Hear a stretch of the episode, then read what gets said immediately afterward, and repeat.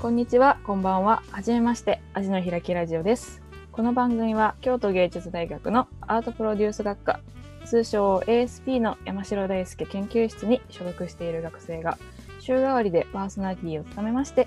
美大生の目線で様々な分野の味のある話をお届けするラジオです。今週はですね、ちょっと細川春菜と、実は、なんとゲストと一緒に、なんとリモートではなくて、対面で一緒に撮ってるパーソナリティの、小寺遥の2人がパーソナリティを務めさせていただきます。はいぜひ最後までお付き合いくださいませ。それでは始まります。アジの開きラジオ。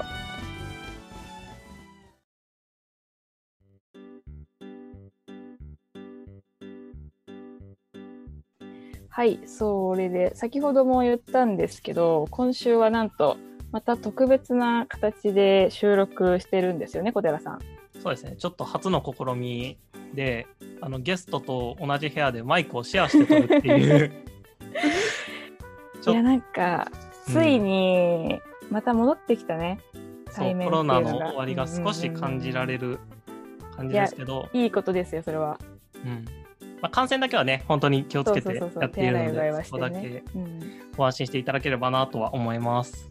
ではそろそろ今週のゲストをお呼びしたいと思います今週のゲストはですね京都芸術大学の文芸表現学科2回生の泉総一郎さんですでは泉さんよろしくお願いしますまず自己紹介からお願いしますはい、どうもこんにちは。えー泉総一郎です。えーっと、普段は、えーっとですね、劇団備蓄草という劇団に所属しながら、まあ、作家や俳優として活動しています。えー今日は本当にね、呼んでいただいてどんな話ができるのかなと思って楽しみにしております。よろしくお願いします。お願いしますお願いします。いやーちょっと私すごい今なんでこんなにテンション上がってるかというとですねあのー今本当に今さっきまであのー泉さんが先週末に出てた笑いの内閣さんのリモート演劇のぶ信長のリモートえっ、と武将通信録の配信はちょうど見れてなかったんですけどあのアーカイブで今見せてちょっと で出てた人と話してるっていうのですごい今興奮してますい。やーもうありがとうございます。で泉さんはあれですよね本能寺のズームっていうそのシナリオ2つある中の1つに出てたんですよね。はい、そうですね。はいシナリオ1とシナリオ2があって、まあ、僕はあのシナリオ1の、まあ、このお芝居があのあれですね本能寺の変が起こったあの時代にもしズームがあったらっていう設定での話なんですけどもシナリオ1が信長織田信長サイドの話でシナリオ2が逆の明智光秀サイドのうん話。この2本立てで今回やらせていただきました。いやーちょっと。あれですね、振らなくてもそのまま内容の説明までやってくれるあたり、さすが、さすが。さすが役者って感じですね。いやーやばい。目の前に目の前にいてる。すごいどうしようマジで。大丈夫？一回、一回落ち着く時間テンション上がってます大丈夫ですねか。そうでなんかそのもし戦国時代にズームがあったらっていうテーマでお話が作られててなんかまあテーマからしてめっちゃ面白いなっていうのはあったんですけど本当に実際になんか面白いねちょっとネタを挟みつつ話が進んでいって一人で見てたんですけど一人で部屋で みたいな感じで笑いながら見ました。いやありがとうございます。それはもう本当にあのなかなか今回はそのズームを使ったお芝居なんでお客さんと実は一人も会ってないんですよ。あーそうだから直接感想をいただくってまあ直接じゃないんですけど細川さんは そうまだこのズームで対面なんですけどすごいあのいや生の声を聞いてすごい嬉しいです今。えよかったです。なんかその泉の中では観客第一号みたいなそうですね。ちで。そうもう細川さんの観客第一号。え嘘嬉しい。えやった観客第一号じゃあいのなんか名乗ってきますねこれから。なんかその話の内容を触ればって触れるって感じじゃないんですけどなんか私が結構このちょっと感想みたいな今ちょっと言いたいなって思ってこの顔結構顔だけがズームの中で映ってる演劇だったじゃないですか。あーはい、そうですね。なんかそれが結構声の演技が多かったんですけどなんかなんとなくなんかイメージ的に声の演技が多くてなんかボイスドラマみたいなドラマ CD みたいな感じにちょっと思ってたんですよ最初の方冒頭で。はいはいはいはい。だからちょっとなんか目つぶってちょっと見てみようかなって思ったんですけどやっぱりそこは演劇だってなってなんかその顔の表情とかその一つ一つの演技あってこそなんかもっと面白くなるからやっぱりなんかこういう形式になってもやっぱその舞台でのお芝居っていうのは変わらずなんかこっちに伝わってきた感じがしました。いやーありがとうございます。いやこれ嬉しいですね。すごいでも実際そうは言っても全然 Zoom で撮るのと本当本物の舞台でやるの違うと思うんだけどそれはうんうんうんうん、Zoom 演劇にするにあたって工夫したこととかっていうのはありますか？ああ、いやでもすごいこの今回やっぱりその Zoom でお芝居をするっていうのが、まあ僕も当然多分他の皆さんも初めてだったと思うんですけども、あのなんだろうな、やっぱりさっき細川さんが言われたみたいにこの胸から上とか顔だけしか映らないわけですよ。はいはいはいはい。その体の演技ができないっていうのがやっぱりすごく最初戸惑ってしまってだからやっぱり表情だけでどうやって見せていくのか逆にもっとこの表情以外だったらどうやったらお客さんに伝えられるのかっていうのがやっぱり最初すごく戸惑いましたね。ああ、なるほどな。え、なんかその、結構やってて、あ、なんか意外だったな、みたいな点とか、結構心配してたけど、ここはなんとかなったんじゃないかな、みたいな点とかってあったりしますか？ああそうですねあのそのやっぱり普段劇場でやっぱり演劇ってやるものだっていういうイメージがあるというかやっぱりずっとその劇場でやってたのでこのズームっていうものでお芝居をやった時に本当に面白いのかなっていうのは最初すごい 俺ちょっと本音ってダメだな俺ほどね確かに確かに。いやいやいやいやいやいや、めっちゃいい、めっちゃいい。めっちゃいいのそう。正直本当にこれは面白くなるんだろうかっていう不安があったんですよ。ただそのそう意外とやってみるとその普段の劇場とはやっぱり違う。そのなんていうかなさっきの体の演技ができないみたいなあの普段よりもダメな部分っていうのがある一方で意外と映像の方が面白いじゃんズーム面白いじゃんっていう点が結構出てくるんですよね。なるほどね。ちょっとコテラニヤニヤしてるけど。マジで？と思ってえいやあのーえっと ごめんなさい別の話もちょっと挟むと今この泉君とは本当は自分の劇団で一緒に今オンラインで稽古をやってもいてはいはいはいはい。その時にまだそのオンラインでの面白さっていうのがあんま見える瞬間がなくてああ、なるほこど。うまあ、泉も、えっと、ルナコも2人ともなんかオンラインで見たからこその面白さっていうのがあるんだったらもっと知り聞いてみたいって思いました。あ、待って待って待って、あるあるある。なんかね、オンラインの、オンラインあるあるみたいな、オンラインの逆なダメな点みたいなのを使って笑いを取れてた感じがして、なんかラグが起きることとか、一人だけめっちゃ画面固まってるみたいなのが、逆やっぱおも面白いじゃないですか。普通に実際に授業中とかでも、こいつ一人だけ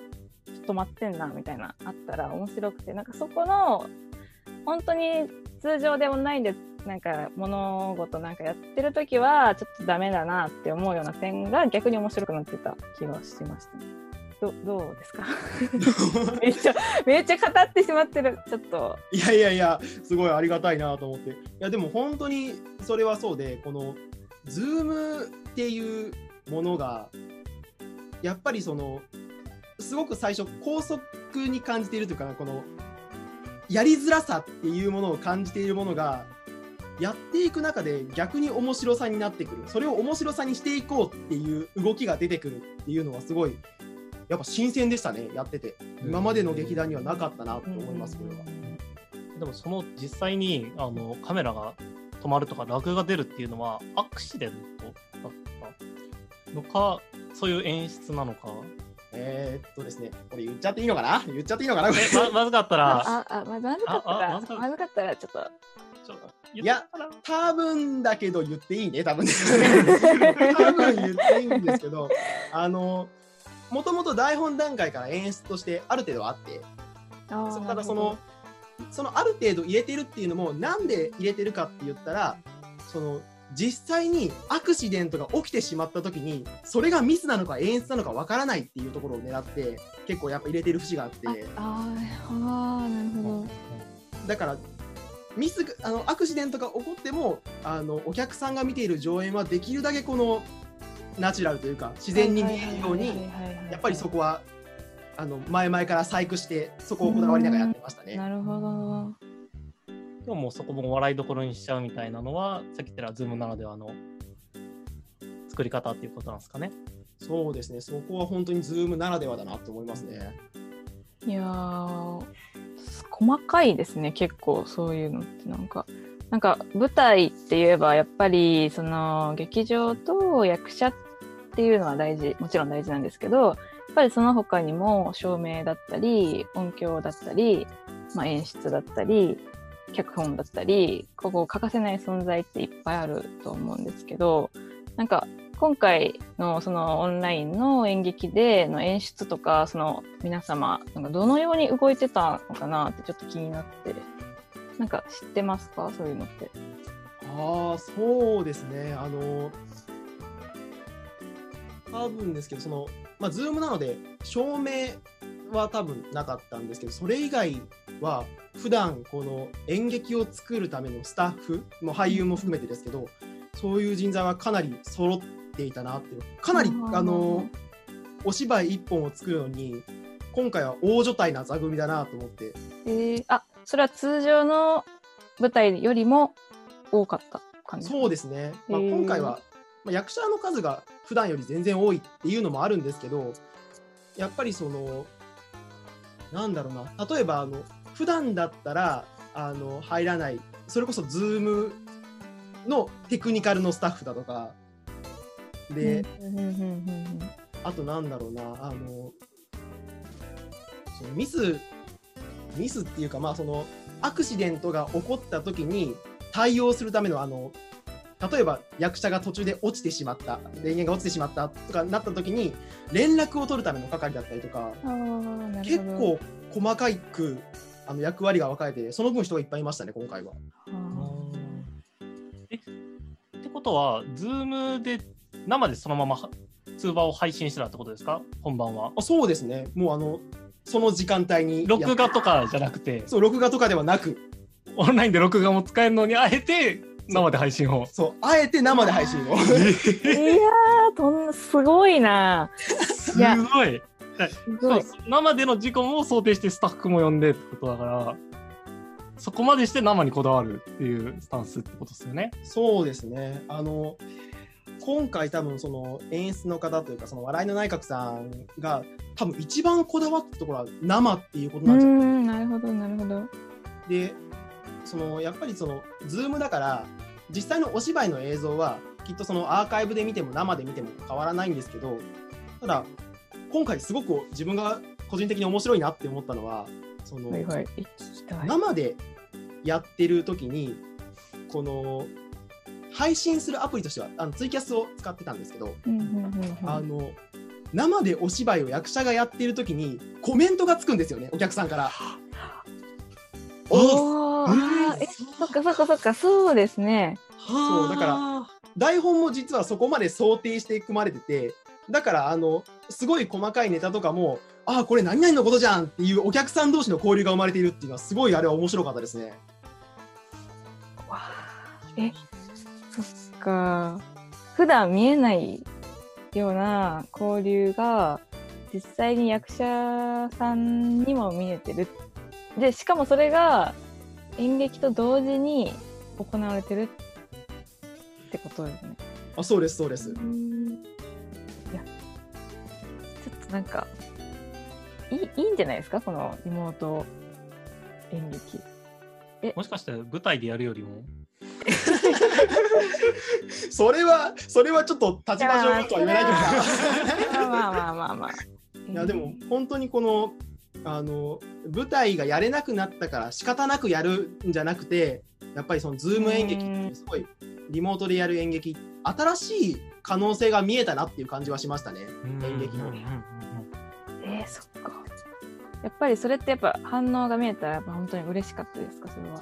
あそうですねあの僕はちょっとあの役の都合上ずっと出ずっぱりだったのであの、はいはいはいお客さんのコメントをその場で見れるみたいなことはちょっとなかったんですけどまあでもあの後々やっぱり話聞いてるとなんかこの場でこういうコメントがあったんだみたいな話を聞いててそれはでもやっぱ役者同士でも結構話題になってましたね。なんかそれは多分なんかそうやって相手にも見れてるっていうのはなんか鑑賞者的にもなんかそれってちょっと嬉しい感じがしますねなんかあそうですね。その役者さんのみんなもあ私のその意見みたいなんで面白がってくれてるんだって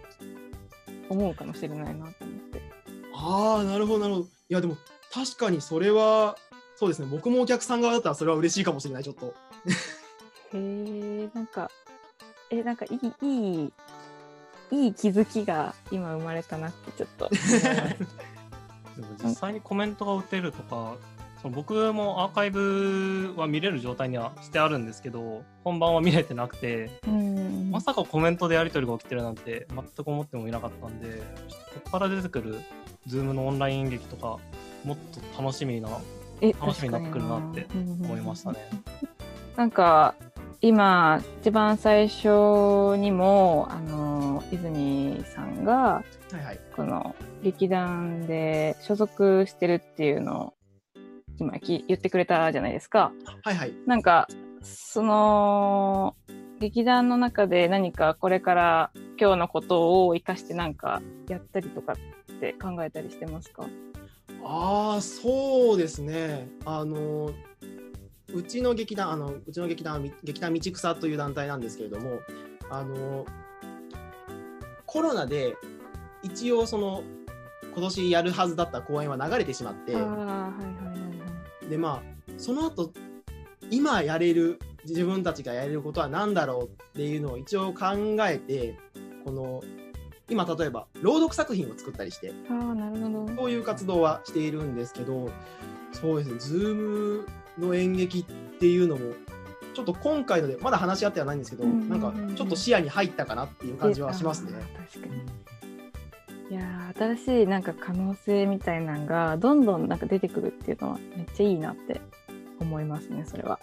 質問1個していい？はい。あの、リモートのさ、オンライン演劇の脚本書いてみたいと思った、あー、どうだろう、どうだろうな。だって一回その役者っていうスタンスでうん。演出もスタッフも組まれた実際の座組の公演に出てみて、うんうん。まあこうオンラインでの仕掛け方みたいなのもちょっと見させていただいた上でどうですか？ああ、そうね。あの、台本を書くこと自体にはすごく興味がある。あの、うん面白いだろうなとは思う。うんうんうんだから、この、俺が台本書くのいいけど、台本書いたやつを芝居にするのめちゃくちゃ大変だろうなとは思う。